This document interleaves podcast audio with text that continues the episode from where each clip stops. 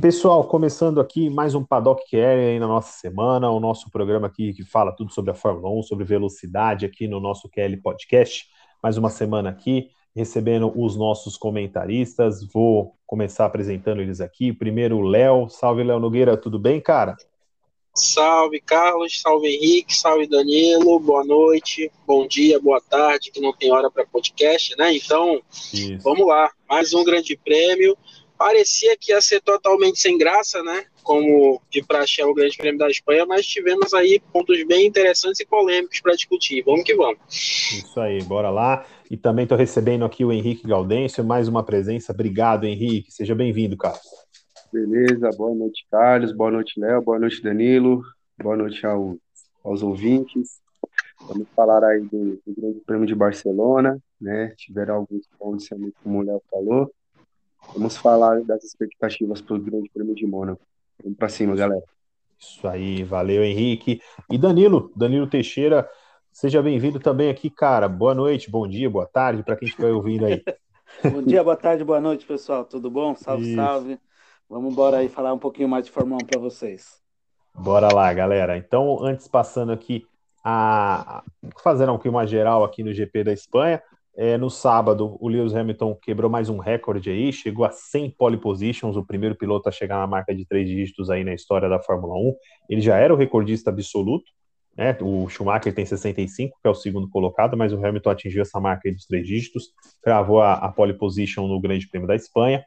É, e no domingo venceu a prova com o Max Verstappen em segundo, o Valtteri Bottas em terceiro fazendo ali o, praticamente o pódio que tem sido o pódio padrão da Fórmula 1 nos últimos, nos últimos anos, né? Não tem saído muito disso.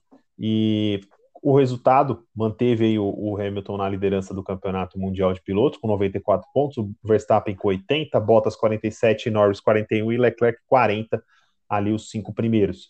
No mundial de construtores, a Mercedes com 141 é a primeira, Red Bull 112 segunda, McLaren em terceiro 65, Ferrari em quarto com 60, são ali as quatro primeiras, depois vem Alpine, AlphaTauri e Aston Martin que pontuaram até agora, Alfa Romeo, Williams e Haas até agora não fizeram pontos. É, pessoal, para a gente começar ali no primeiro ponto, que aí a gente vai desde o do sábado da classificação e chegando no domingo. É, o Hamilton, a gente já percebeu, e até a gente estava comentando um pouquinho antes aqui de começar a gravação do, do Paddock, estava comentando com o Léo. É, certamente, em todas as temporadas que eu vi do Hamilton pela Mercedes, essa talvez seja que ele se sinta mais confortável ou mais confiante, porque nas outras temporadas ele sempre começava ou com um probleminha na primeira, na primeira corrida, e o Bottas ganhava, o Verstappen ganhava, é, às vezes no, nos anos bons aí de Ferrari, o Vettel chegou a ganhar corridas também lá na Austrália quando começava a temporada.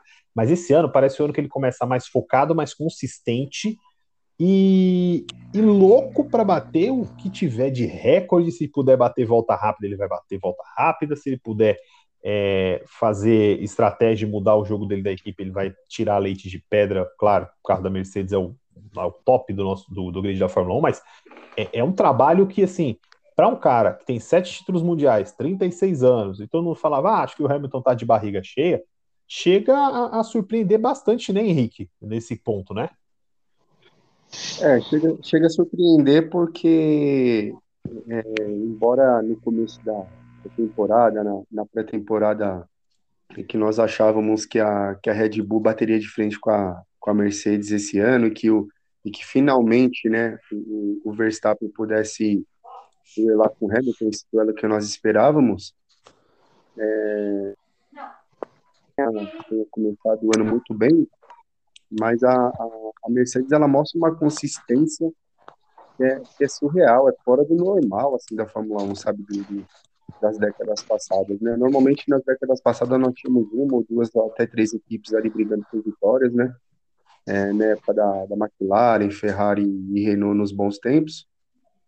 Mas a, a Mercedes ela encontrou um equilíbrio tão grande no, no geral, e aí quando ela conta com um piloto cerebral, é, calmo, como o Hamilton está esse ano, é, eu acho que não, não tem, não tem um, uma expectativa maior que o Hamilton bater todos esses recordes e, e, e cravar cada vez mais o nome dele na história da Fórmula 1. Pode falar aí, o Léo, comentar também sobre, fique à vontade. Então, é, pois é, você vê também que nós conversávamos antes, né, Carlos, que é, você vê um Hamilton mais motivado também, né? Fora daquela questão da. Além de tudo que vocês colocaram, você vê, a, você vê como que ele tá com apetite para guiar, né? Você vê, acho que o fato de você ter realmente de volta um concorrente mais direto dá esse ânimo pro pro, pro atleta, né? O atleta que ele é campeão, ele, ele sente essa necessidade de se sentir desafiado, né? Então, o Hamilton vê isso nessa atual temporada e você vê isso na, você vê isso na atitude dele, você vê isso no semblante é, de satisfação dele ao conseguir uma pole, ao vencer um grande prêmio nessa temporada, você vê como que ele, o sorriso que ele estampa no rosto dele. Então, tudo isso é prova, né? E, e assim, tem um outro diferencial, né? é, você vê que mas ele, o Hamilton é o Hamilton, né? Você vê ali quando, quando você começa a pensar que algo vai sobressair, do nada ali ele vem e tira a sua famosa cartinha na manga, né? Ele, ele, que, ele que vira o próprio engenheiro dele ali, faz a própria estratégia e consegue e consegue e consegue o resultado que ele almeja é aquele famoso abre aspas que ele usou já várias e várias vezes, né? Me deixa na pista, não me chamem para o box, tipo isso. e, e até para poder complementar, só para o Danilo também puxar essa, essa fala, Danilo. E aí eu queria, para poder já fazer aquele comparativo que é, é, é inevitável, né? É, nós tínhamos em 2005 um cenário em que o, tínhamos um Schumacher pentacampeão seguido, né, mas heptacampeão mundial de Fórmula 1. E, e, em 2005 ele já não é tão dominante, apesar da Ferrari ter um, um, bom carro também, é, mas ele já não consegue ser tão dominante durante a, a temporada. Né, ele já não consegue, é, ele só consegue vencer uma prova em 2005, é, com poucas voltas rápidas também. E claro que tinha uma concorrência um pouco maior, nós tínhamos a Renault com um carro espetacular, o Alonso talvez na plenitude ali da forma dele de, de garoto, o Kimi Raikkonen muito bem também pela McLaren. Mas hoje você vê também o Hamilton tendo um adversário muito forte, que é o Max Verstappen, é, é, com um carro que talvez ainda deva um pouco, mas que assim, o cara ele, ele consegue controlar praticamente todas as variáveis dentro da corrida, né, Danilo? Ele, ele parece muito dono do, do, do, do circuito, né? Não, justamente. Nossa, você tirou as palavras da minha boca. Eu estava justamente pensando em falar nisso.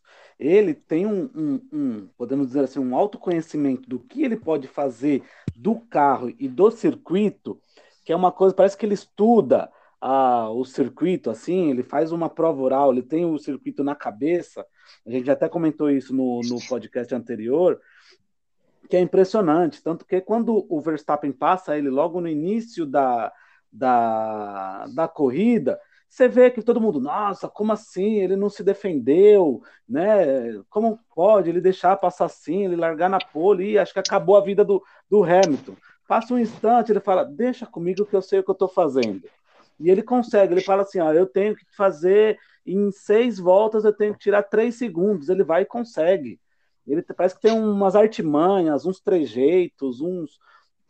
Eu não sei, a gente não sei, é inexplicável, né? Mas ele tem um controle do carro e da pista, independente de, de qual pista for, que é impressionante. Ele sabe a hora certa de agir, ele sabe a hora certa de frear, ele sabe a hora certa de, de, de mudar de marcha, né? Ele tem um controle assim, tanto que teve uma hora lá que a, a, na hora que ele estava dando, todo mundo parou no box, ele continuou, continuou, mostrando lá a bolha no, no, no pneu traseiro direito, e ele seguindo, metendo pé embaixo, tipo, o Verstappen que estava atrás, o Bottas depois, não conseguia encostar, né? E ele com o pneu lá todo deteriorado, você fala, mano, como um cara consegue fazer isso?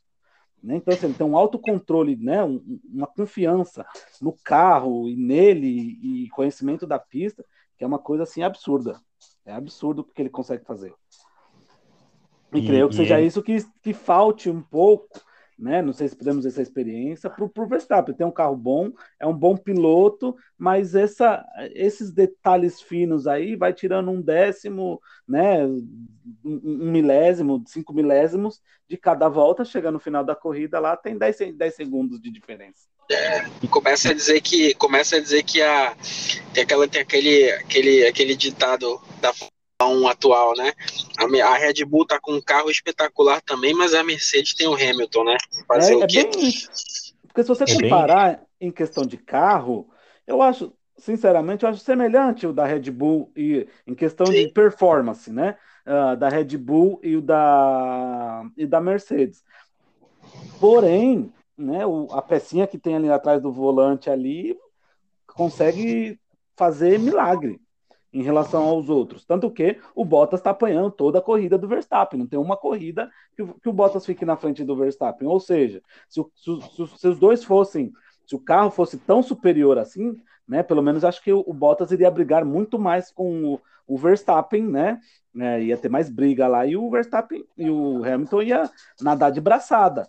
Né? Mas não é isso que está acontecendo. O Verstappen ainda está passando pelo Bottas, né? E tentando chegar no, no, no no Hamilton, mas tá difícil. Vendo até um pouco assim dessa atual temporada, é, a opinião de vocês livremente, é, vocês acham que talvez seja a temporada, entre aspas, que o, o, Hamilton menos precise do, do Bottas como escudeiro dele? Eu acho que ele só não é. precisa de, de, escudeiro por causa do Pérez. Se o Pérez uhum. fosse mais ativo, se o Pérez fosse mais ativo, por exemplo, quando o Hamilton volta do box, ele volta atrás do Bottas. Se o Pérez estivesse ali brigando com o Bottas, o Pérez não ia deixar a vida tão fácil assim do Hamilton. E depois o Hamilton ia ter que remar bastante para chegar no, no Verstappen. Entendeu? Mas, como não tem, o único adversário dele, podemos dizer assim, é o Verstappen, que não está conseguindo é. chegar perto dele. Então, se manter nesse formato, ele, ele vai. Não, pode ficar trabalhar sozinho. Se o Pérez oh, começar oh. a subir, a ajudar o, o, o, um pouco mais o Verstappen, aí o, o, o Hamilton pode ter um pouquinho mais de trabalho. Ô, professor, você vê que eu vou responder, eu vou dar minha opinião baseada naquela famosa imagem da pole do Bottas no GP anterior lá, que a Mercedes ficou de braço cruzado, entendeu? Uhum, então, sim. Então, é, essa é a resposta. Será que precisa tanto do Bottas? Essa imagem responde nessa temporada.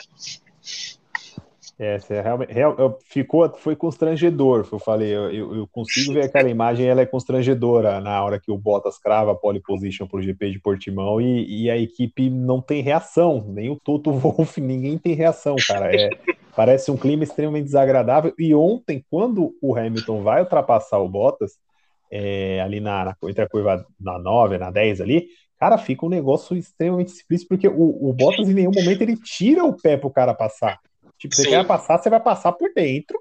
Você se Te vira, se a gente se tocar, se lasque, cara. É, ele, tipo, ele incorporou o Rosberg, né? Porque o espírito de Rosberg é. É, rodeia Barcelona ali, né? Todo, toda vez.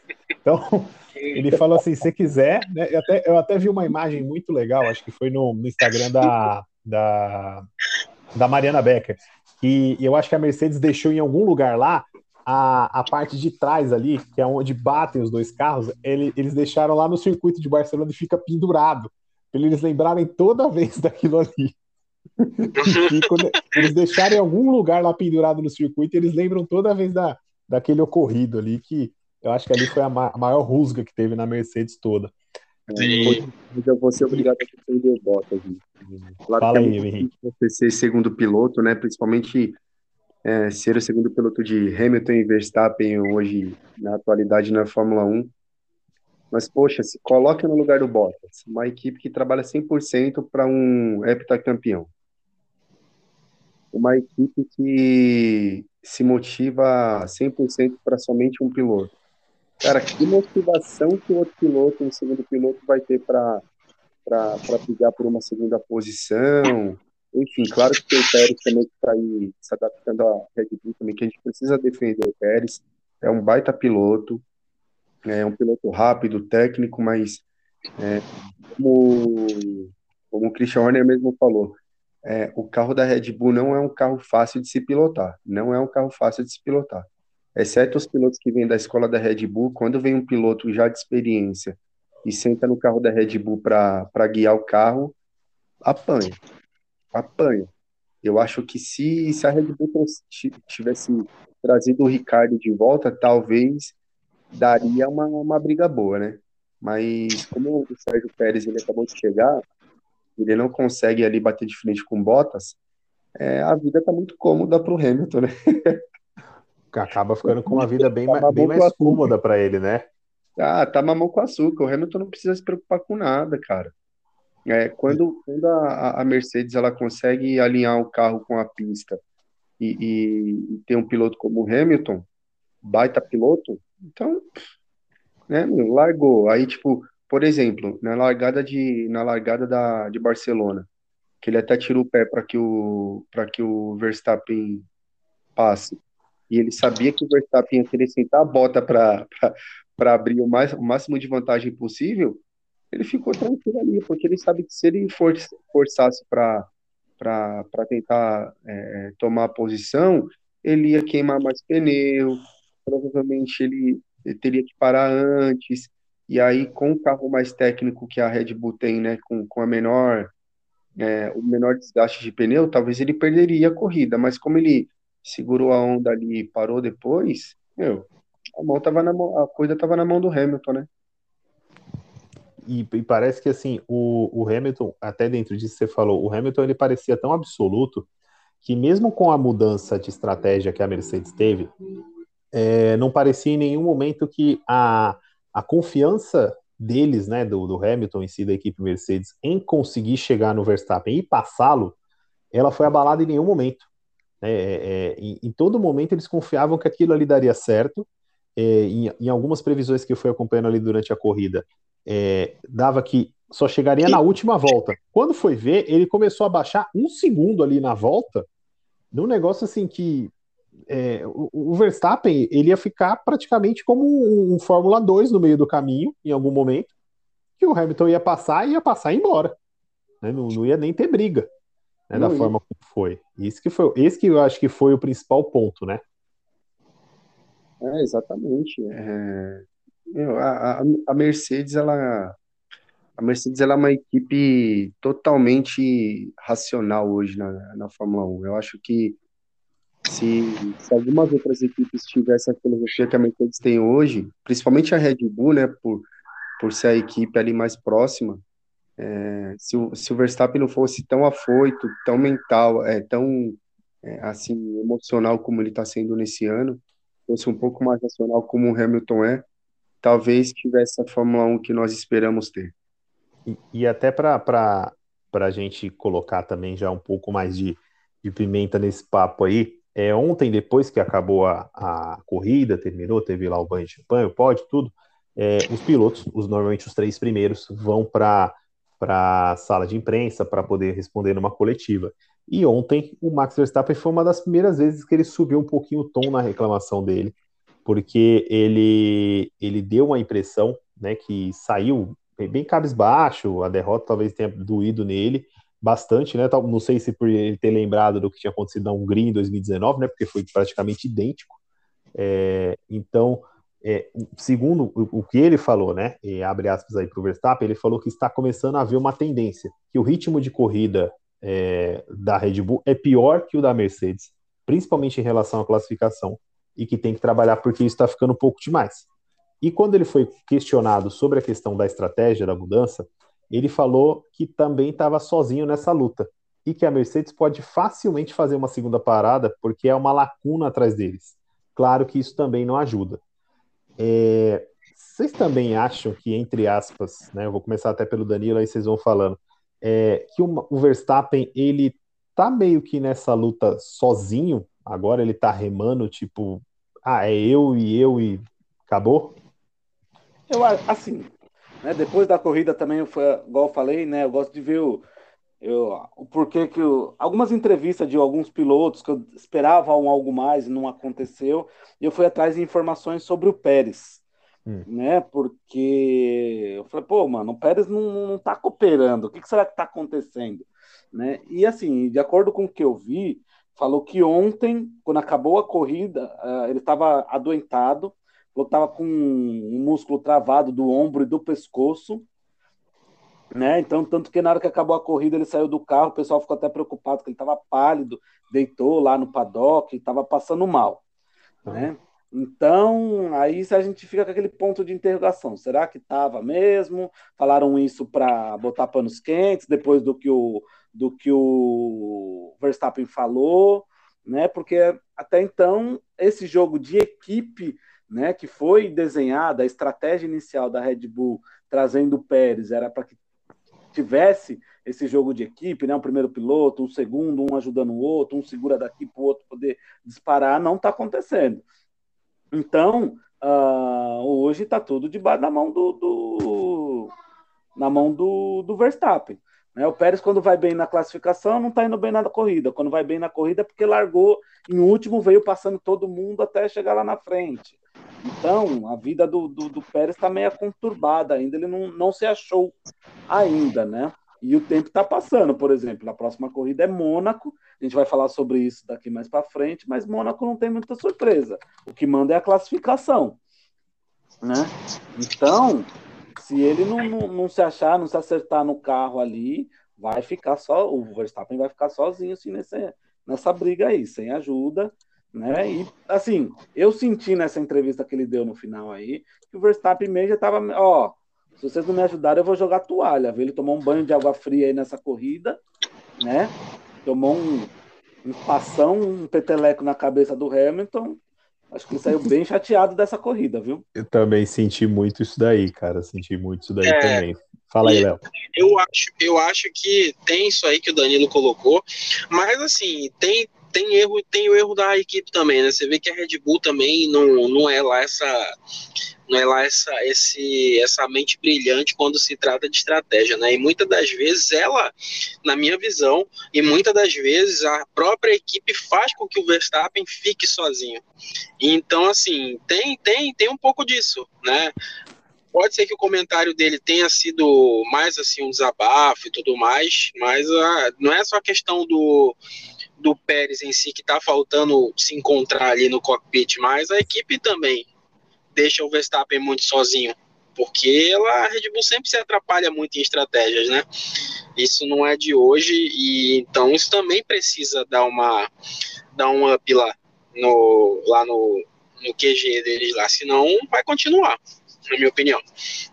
E, e em parte, só para complementar aí para o Henrique poder falar, Henrique, você acha que até um pouco disso daí que o Léo falou e que o Danilo também falou, né? Que o Pérez saiu com dores, é, talvez não estava na sua plenitude de forma física para poder é, desempenhar ali o papel de um, de um escudeiro, de um, de um segundo piloto, poder partir ali para cima do Bottas, para cima do Hamilton com, com, um carro consistente como tem a Red Bull.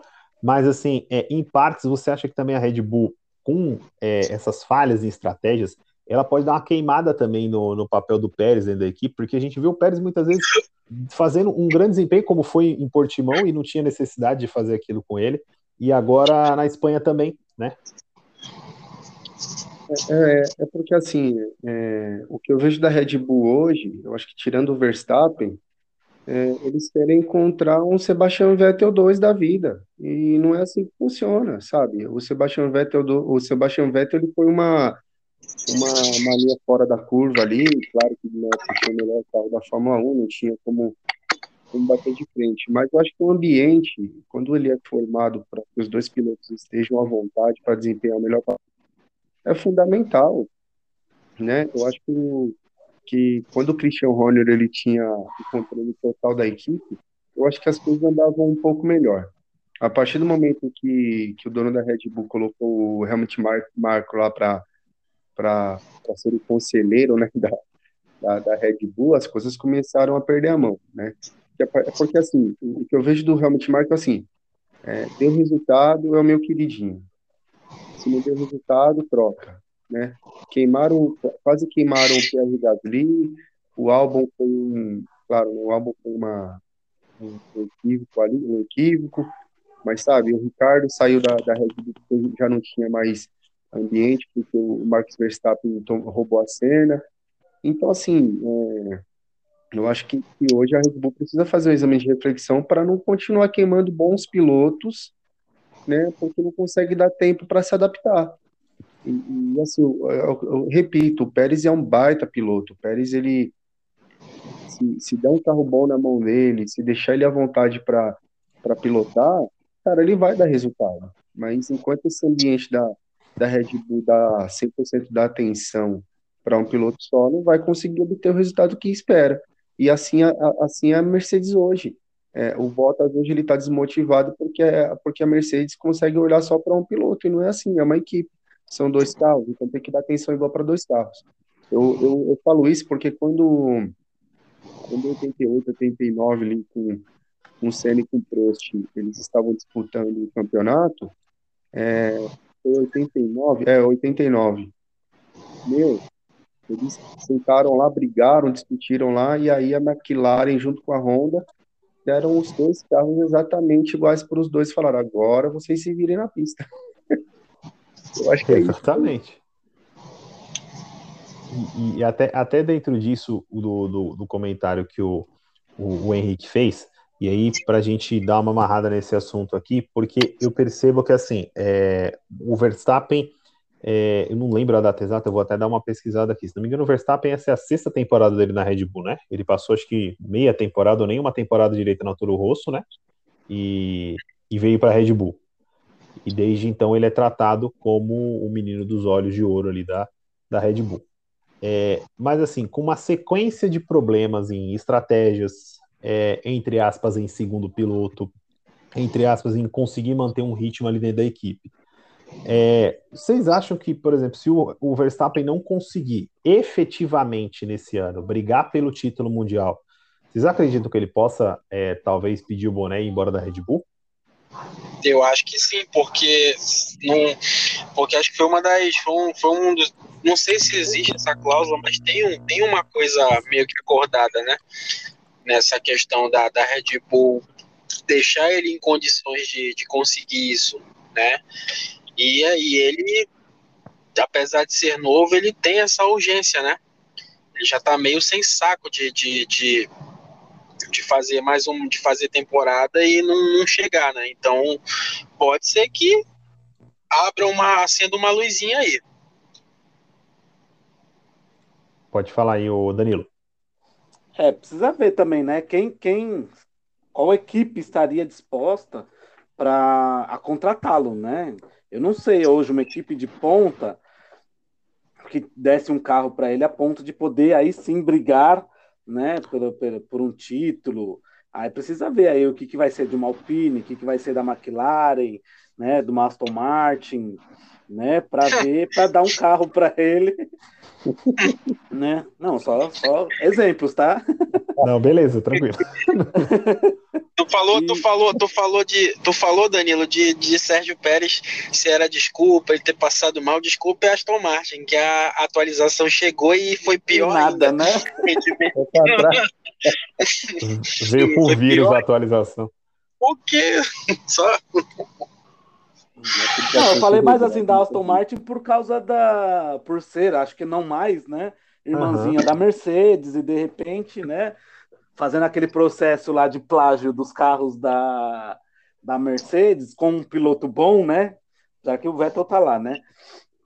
É, é, ele conseguisse desenvolver alguma coisa, porque hoje eu não vejo uma equipe, ele indo para alguma equipe ah, diferente da Red Bull, para poder brigar por um título. Mas aí você vê a questão do. Mas você vê a questão do. Também da questão do, do ego também do pessoal, ah, sim, né? Sim.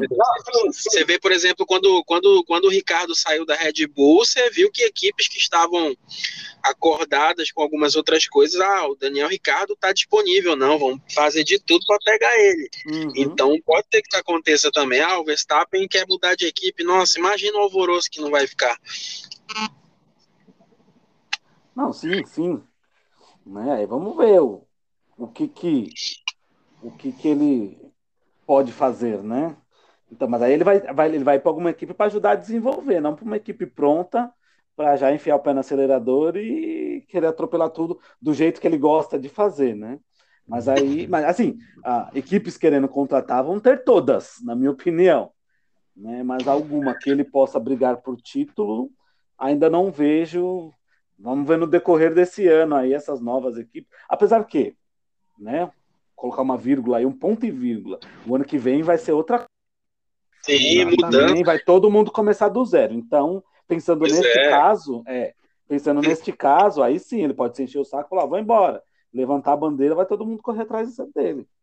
E, e até, pessoal, para o Henrique poder também fazer o um comentário em cima disso, mas até jogar mais uma coisa em cima, porque é, se o Verstappen resolver pegar o boné embora, talvez o projeto da, da Red Bull de desenvolver o motor próprio e essas contratações em massa que ela anda fazendo da Mercedes pode ficar meio a via navios, porque eu creio que a Red Bull conte e muito com o, o Verstappen na, no desenvolvimento desse motor também, né, Henrique?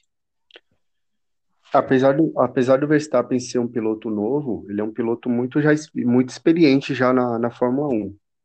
Mas eu acredito que é porque assim, o ano que vem vai ser uma incógnita para todo mundo, né? Uhum. Ninguém sabe como vai ser o ano que vem, como, como serão desenvolvidos esses carros, né? Agora, com relação ao desenvolvimento de motor, é, do ano que vem pra, da, da Red Bull, que vai dar continuidade à Honda que está saindo, é, eu acho que um piloto mais experiente nesse momento seria melhor para desenvolver o motor e o carro. Porque o, o Verstappen ele é um driver ele senta no, no carro e, se, e, e, senta a bota, ele não, não, quer saber de ajuste, ele pouco entende que disso, né? Então, eu acho que, que, o, que a Red Bull contaria com o Verstappen para o ano que vem para ganhar corrida, para ganhar corrida e para disputar. Não tanto para desenvolver o carro e o motor. Eu acho que se o Pérez continuar o ano que vem, talvez o Pérez seja o piloto mais preparado para isso.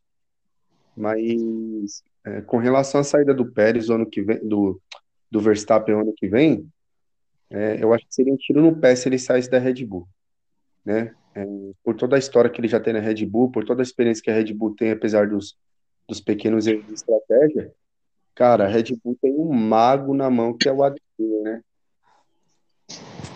O cara, ele, o cara ele não dá ponto sem nó. Então, eu acho que o ano que vem a Red Bull vai vai vir forte. Aí, como veio forte na mudanças de regras do, de 2009, né, para 2010 ali, quando a Red Bull começou a despontar. Então, acho que o Adrenil vai vir com, com um carro bom que vem aí para a Red Bull e se o Verstappen permanecer, acho que finalmente ele pode ganhar corridas, talvez até ser campeão. Por, por falar em, em mudanças o ano que vem tudo, é, até chamar a atenção para a gente trazer isso para a discussão agora, que não envolve tanto o GP, mas não tem como não, não falar. A Fórmula 1, para quem não está acostumado, ela assim, ela começa o ano, passa ali duas, três, no máximo quatro etapas, e já começa aquele burburinho ali no paddock de saber a mudança de cockpit para o próximo ano, quem vai ficar, quem vai sair. E, e a primeira é, que deu nesse grande nesse final de semana agora no Grande Prêmio da Espanha foi justamente envolvendo os cockpits da Mercedes, né? Porque nós temos dois pilotos que são experientes, né? no caso o Hamilton está é, tá com 36 anos, tudo em busca de mais um título mundial, e, e, tem o Valtteri Bottas que no ano passado ficou até o final ali da, da temporada, sabendo se ia renovar ou não, e renovou mais uma temporada. É, o Hamilton, para surpresa de boa parte da, da do, do, pessoal que envolvido com a Fórmula 1, Inclusive, já testou os pneus que serão utilizados em 2022. Então, acreditam que ele fique pelo menos mais uma temporada na Mercedes, né? Buscando novos desafios, novos recordes. O homem é uma fábrica de recorde e provavelmente essa temporada vai brigar para bater mais um, que é o de único octacampeão mundial de Fórmula 1.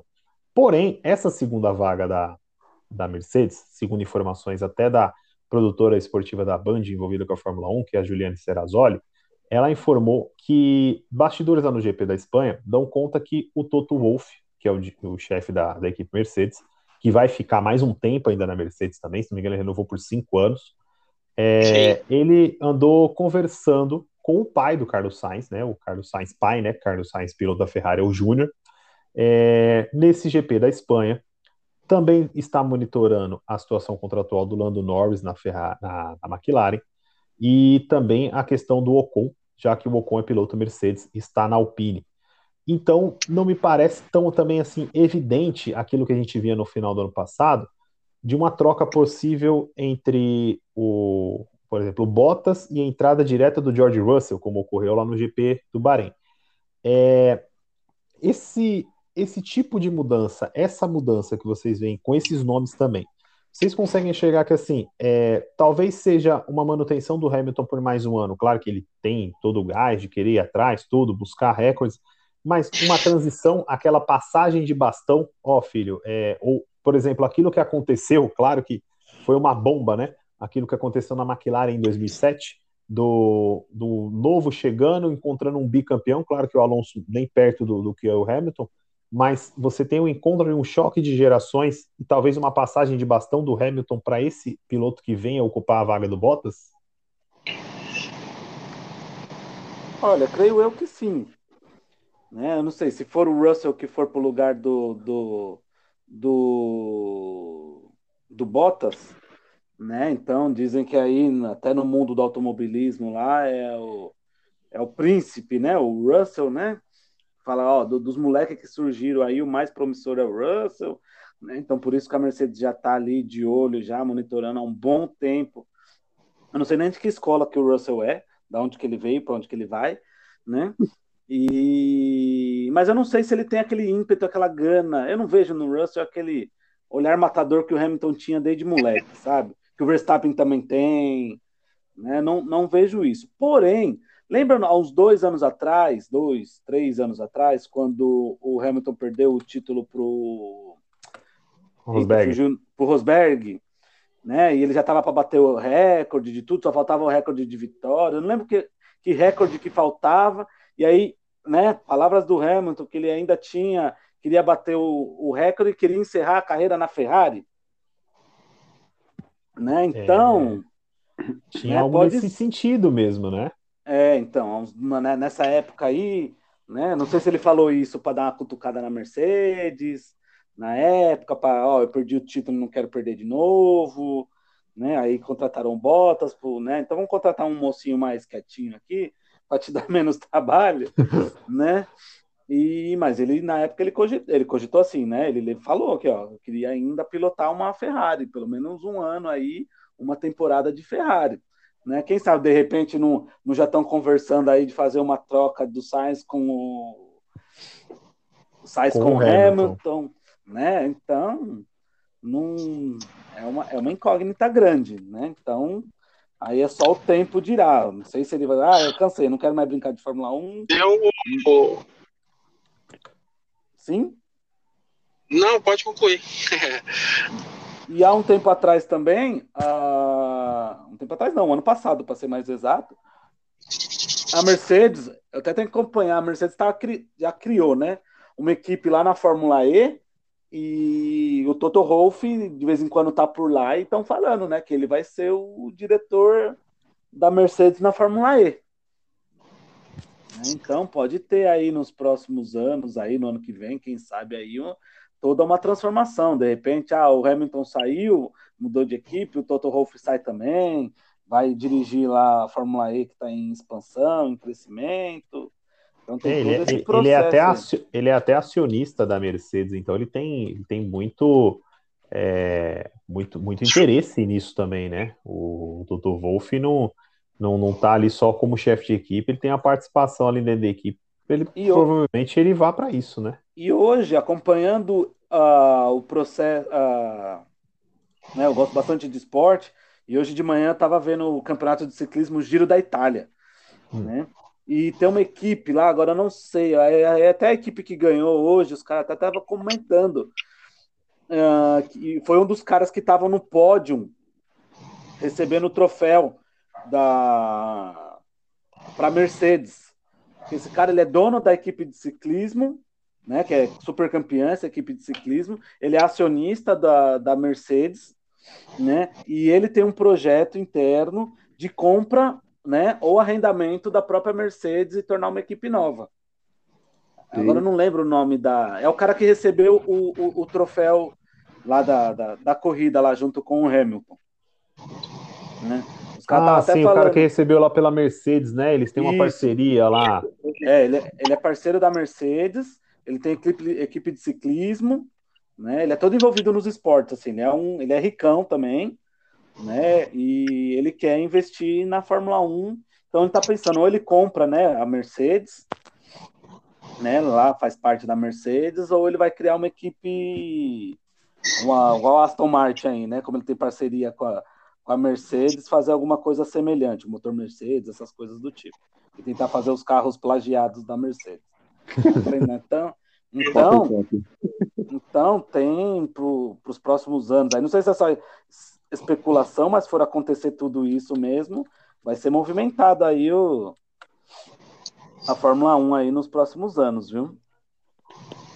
É questão o, de piloto, questão de equipe. Seria um bom piloto para o Carlos Sainz seria um bom piloto para para ir para Mercedes, né? Pela pela regularidade que ele está tendo até na na Ferrari me surpreendeu muito porque ele está o Leclerc, né? Que é a que é o, a galinha dos ovos de ouro da Ferrari hoje, é é o que está conseguindo pontuar, enfim.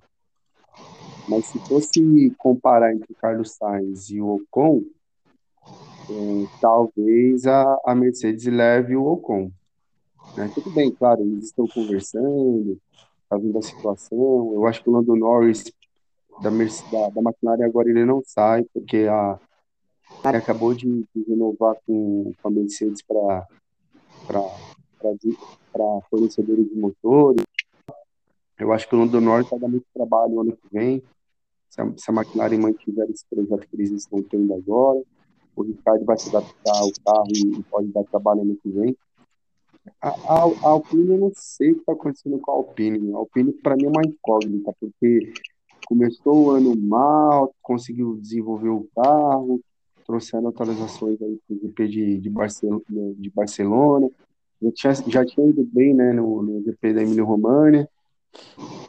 A Alpine ainda é uma incógnita na minha cabeça, mas eu acho que hoje o piloto mais preparado para assumir o cockpit da Mercedes hoje, pela regularidade, pela rapidez, seria o Ocon. O George Russell ele precisa fazer uma reciclagem junto com o Mazepin. Fala aí, Léo. Pô, é sacanagem. Mas então. é, tocou, tocou, peraí, tocou na ferida. Mas assim, é, para mim, tudo isso começa com vindo o oitavo título mundial do Hamilton porque você, você vamos, eu vou fazer um paralelo com outro esporte. Você pega o tênis de quadra, você pega o Roger Federer, por exemplo, cara que bateu todos os recordes lá e tudo também, né? E aí o cara se sente mais livre para para como no caso dele, ele trocou de patrocínio, né, que era Nike por anos e anos e anos, mudou muita coisa, então eu trago isso para Hamilton. Né? A partir do momento que ele vai, se ele se torna o, de fato o isolado maior de todos os tempos, ele vai ter liberdade para, quem sabe, realizar outras pretensões dele dentro da categoria, né? Se o Danilo falou na questão aí da Ferrari, por exemplo, né? Então a pessoa vai se sentir mais, ele não vai ter mais aquele, não, não, não é peso a palavra, mas não vai ter mais aquela necessidade de provar que é o maior e tudo mais, acho vocês me entendem, né? Então vai ter mais essa, essa tranquilidade de, de poder escolher um outro caminho para ele mesmo, né? E assim, é, com relação às probabilidades, de fato o Ocon ele tem surpreendido muito, né? Ou seja, são dois grandes prêmios seguidos aí que ele realmente tá, tá, tá ali na, tá andando ali na frente e andando bem.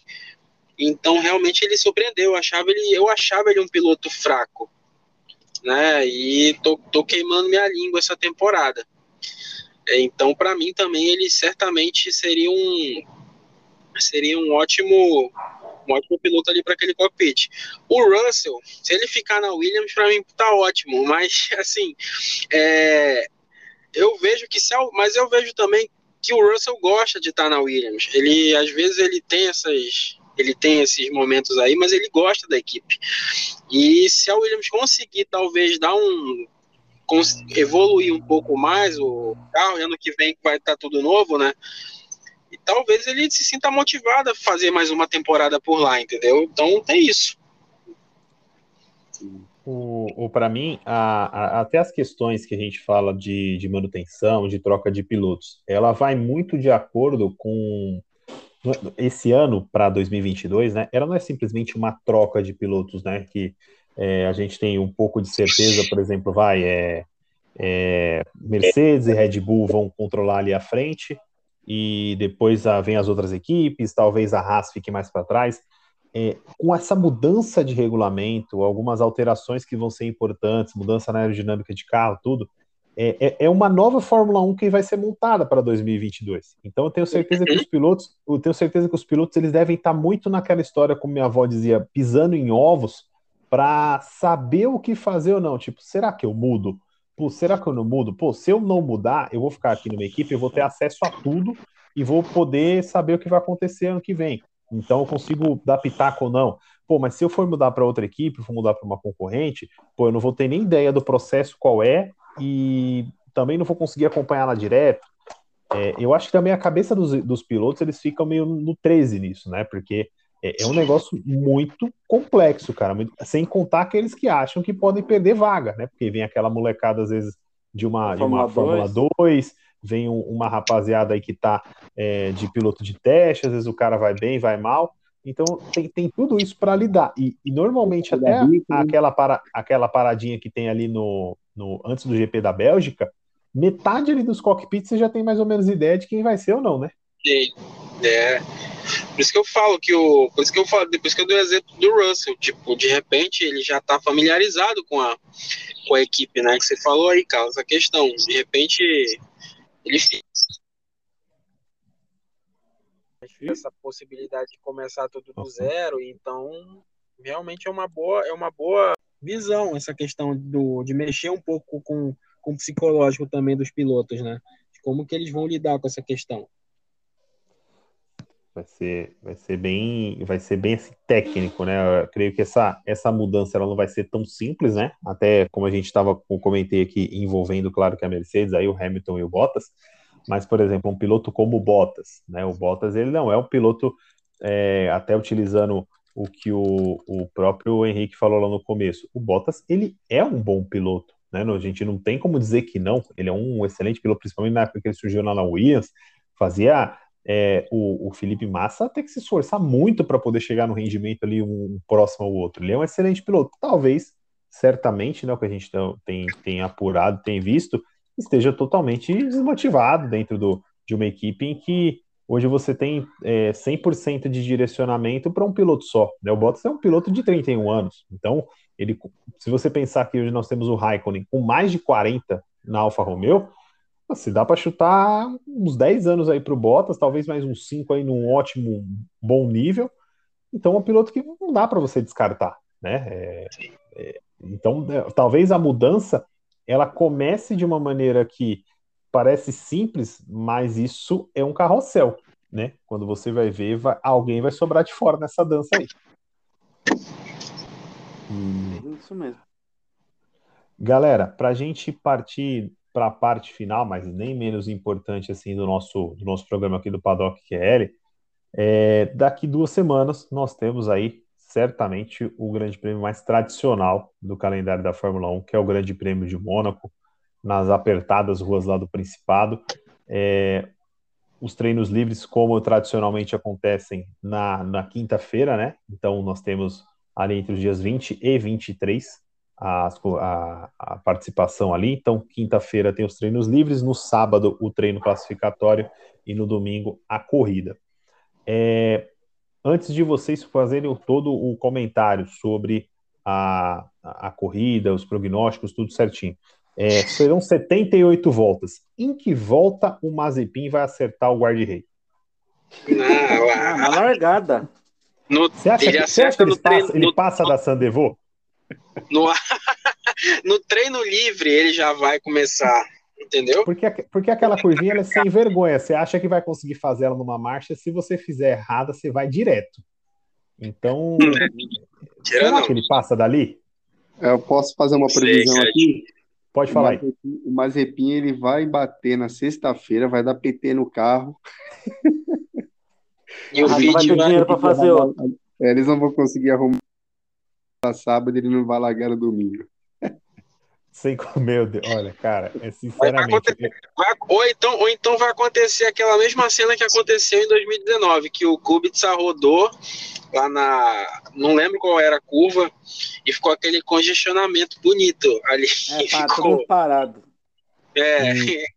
o, o, o, tenho, a dó que eu tenho é o bolso. Claro que o pai do Mazepin é extremamente rico, né? Podre de rico, mas o bolso dele vai sofrer um rombo, porque a Fórmula 1 organizou o campeonato com o Mônaco e Baku em sequência. É para é pra ah, arrebentar com. Baku ele vai bater ali na, naquela, naquela subidinha lá, que ninguém na... consegue passar nem no videogame. Na do nossa, é Castelo? É na do Castelo, nossa. É, ali, vai bater ali. Cara, é, é, é, é uma pista assim, as duas pistas, né? Agora a gente focando em Mônaco, são pistas muito técnicas, né? É, apesar de ser um, um, um, circuito extremamente tradicional, mas até os pilotos mais experientes acabam é, tendo alguns acidentes, algumas escapadas ali. É, é um grande prêmio que, essencialmente, a, a classificação vai dizer muito sobre o que vai acontecer na corrida, né? Sim, certeza. Sim, eu acho que só muda é. alguma coisa se tiver acidente, é, safety car na pista, para dar uma movimentada. Se for normal, vai ser muita pouca mudança, aquele empurra-empurra, aquela fila de carro enorme. É, o legal é a largada. a gente vai ver, vai ver ali, mas classificação ela vai dizer muita coisa. Acho que ali do. Eu vejo ali do, do, do, do quarto, do quarto para trás, eu não vejo assim tanta coisa, né? É, o, que vai reinar, o que vai reinar no Grande Prêmio de Mônaco é o classificatório, né? É... Mônaco e Baku, o melhor piloto vence. O piloto mais técnico vence. O piloto mais arrojado, o piloto que não tem medo de, de, de encostar no muro, ele, ele vai para cima. Eu, eu tenho muita expectativa seria... em relação ao Grande Prêmio de Mônaco, com o Ricardo. Né? O Ricardo sempre andou muito bem em Mônaco, tem vitória. E Sim. a McLaren é uma equipe muito tradicional no Grande Prêmio de Mônaco, por, pelo, pelo carro ser um pouco mais curto né, entre eixos. É, a McLaren sempre andou muito bem. A Red Bull é um carro bom de curva, né, não é tão largão assim quanto a Mercedes. Eu acho que se o, se o Verstappen pegar a mão de Mônaco e, e o Ricardo tiver no bom final de semana, eu acho que esses dois podem dar trabalho para o Hamilton. Viu? O, o, creio que o Verstappen ele também tem aprendido depois daquela aquela cagada de 2018, Nossa. né? Que ele ficou até fora do treino classificatório, porque ele foi tentar voar no, no, no, TL3 e voou direto ali na curva da piscina, saiu de frente, ninguém nem viu ele mais. É, então, talvez ele tenha aprendido, né? Na, né, nessa classificação. E, mas vocês acreditam, é, é, até vendo, já falando um pouquinho também de Baku, que em Baku nós teremos a centésima vitória do Hamilton, ou seja, ele ganha em, ele pode ganhar em Mônaco, é o favorito para Mônaco e talvez seja o favorito para Baku essas duas próximas corridas, ou é um negócio que vai ser na hora mesmo? Como o Henrique falou, vence o melhor, vence o melhor piloto. Porém, né, vai da vai dos, dos, dos pilotos que ele colocou também aí. Se, se o Ricardo tiver em bom final de semana, se a Red Bull não cagar na estratégia, desculpe a expressão, na estratégia de novo com o Verstappen, pode ser que dê. A gente lembra que, que o Ricardo era para ter duas vitórias, assim, em curto espaço de tempo ali em Mônaco, né? E uma delas não veio justamente por conta da estratégia da, da Red Bull, que não foi muito inteligente. Então então tem isso. Mas se for levar em consideração só o piloto, só o piloto sem, sem fatores anormais, pode ser que a gente tenha mais história chegando aí, muito rápido. O... Eu acho que pode falar.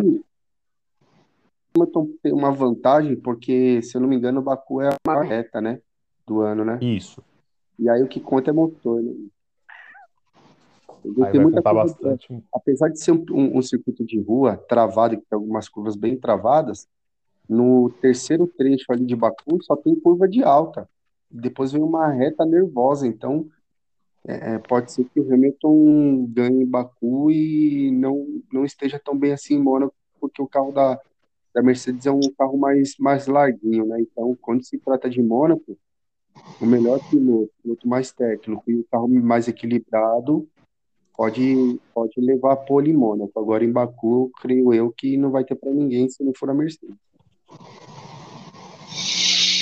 O, Quem vai ganhar é o George Russell, rapaz. Vocês estão por fora. Rapaz, olha, o, o, grande, o Grande Prêmio de Mônaco ele costuma guardar umas surpresas bem.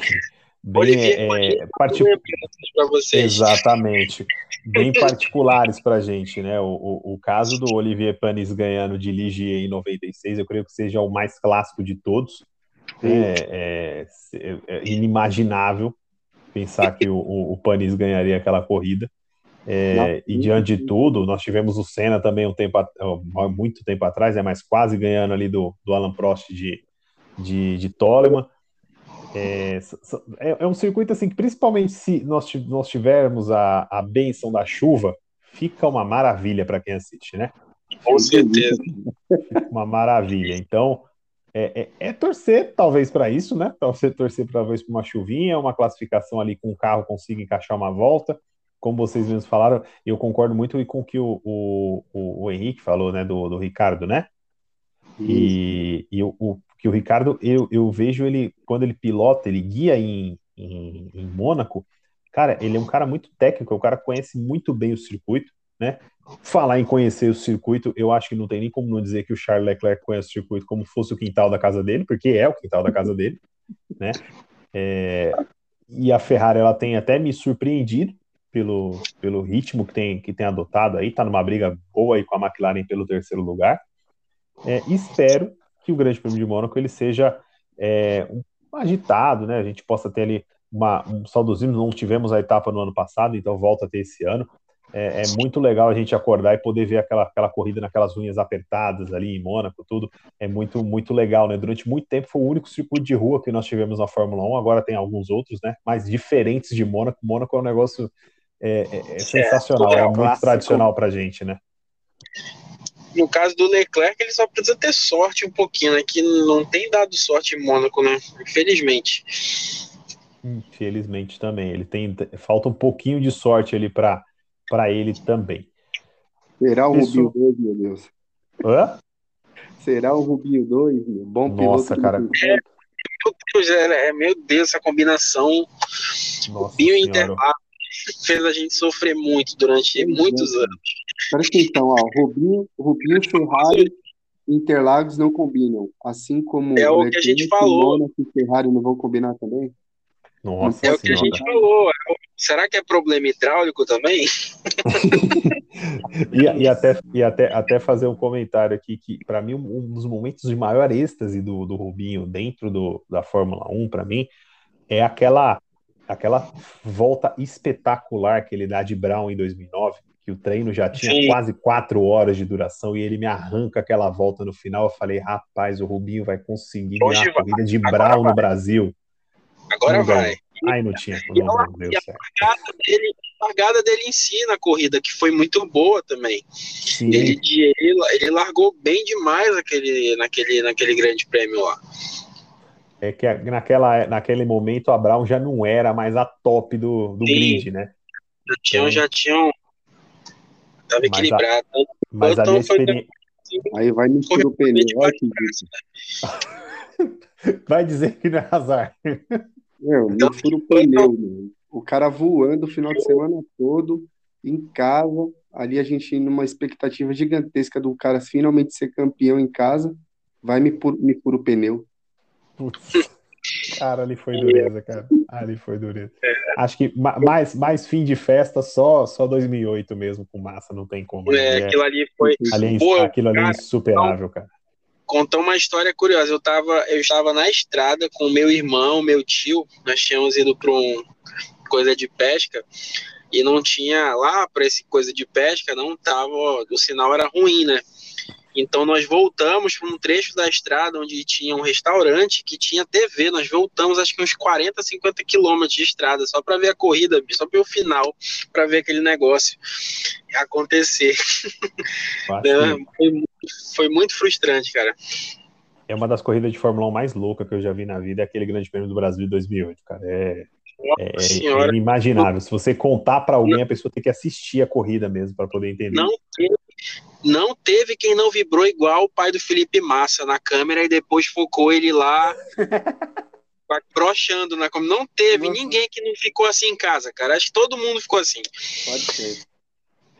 Galera, é, depois desse momento aqui que nós tivemos muita nostalgia aqui da Fórmula 1, vou encerrar o nosso Paddock QL aqui de hoje, agradecendo todo mundo que escutou, quero ir agradecendo aqui a todos os nossos comentaristas, primeiramente, Léo, obrigado aí pela sua participação, cara, tamo junto e até o próximo. Obrigado. Ah, e antes de, de, finalizar, quem gosta da Williams, chega lá no Instagram que tem um negocinho bacana. Você pode até conseguir ganhar uma promoçãozinha pro seu carro, pro seu nome tá no carro da corrida em Mônaco, vão ser 750 grandes prêmios. E mais então, é, muito obrigado aí, mais um paddock, valeu Carlos, valeu Henrique, Danilo pela pelas 78 voltas de emoção. Mas é, e vamos para Mônaco, né? O grande prêmio mais charmoso de todos aí. Grandes expectativas, estava todo mundo com saudade. Vamos que vamos. Vamos que vamos. Henrique, obrigado, cara, mais uma vez, obrigado aí pela sua presença, muito legal. Valeu, Carlos, valeu, Léo, valeu, Danilo. Finalmente hoje eu vou receber a bandeirada, né? Ô, pai, graças a Deus. É verdade. É, depois dos dois primeiros grandes prêmios que eu não completei, hoje finalmente eu vou completar o primeiro a Doc PL e minha internet não caiu finalmente. Vamos para Mônaco. Bora lá, vamos para Mônaco. Danilo, satisfação, meu velho. Obrigado mais uma vez. Obrigado vocês, pessoal. Espero que gostem aí de tudo que a gente tem. E bora aí acompanhar aí daqui 15 dias o Mazepin em Mônaco, a expectativa hum. de todos. Meu Jesus amado. Quero... Falou o nosso Felipe Massa. O nosso Felipe Massa, a nossa voz do Felipe Massa. É, pois eu, é. Eu quero, ver, eu quero ver aquela primeira curva ali, Mazepin, Giovinazzi e Latifi. Ah, meu pai, Deus me ajude. orar pelos três. A única, a única certeza que tem é que o Latifi vai sair do carro sorrindo. Isso vai, ninguém sim. tem dúvida. É impressionante. Só não é o maior sorrisão da Fórmula 1 porque tem o Ricardo. Pois é. Galera, muito obrigado para todos. Pessoal, nos sigam aí nas redes sociais, no, principalmente aí no Instagram, tem muito, muita coisa legal sobre a Fórmula 1 e também sobre futebol lá no nosso feed no arroba QL Sports. Também tem os nossos programas aí no canal no YouTube e também nos principais plataformas de podcast. Pessoal, um abraço, até a próxima, valeu! Um abraço, tchau, tchau. Um abraço. Um abraço.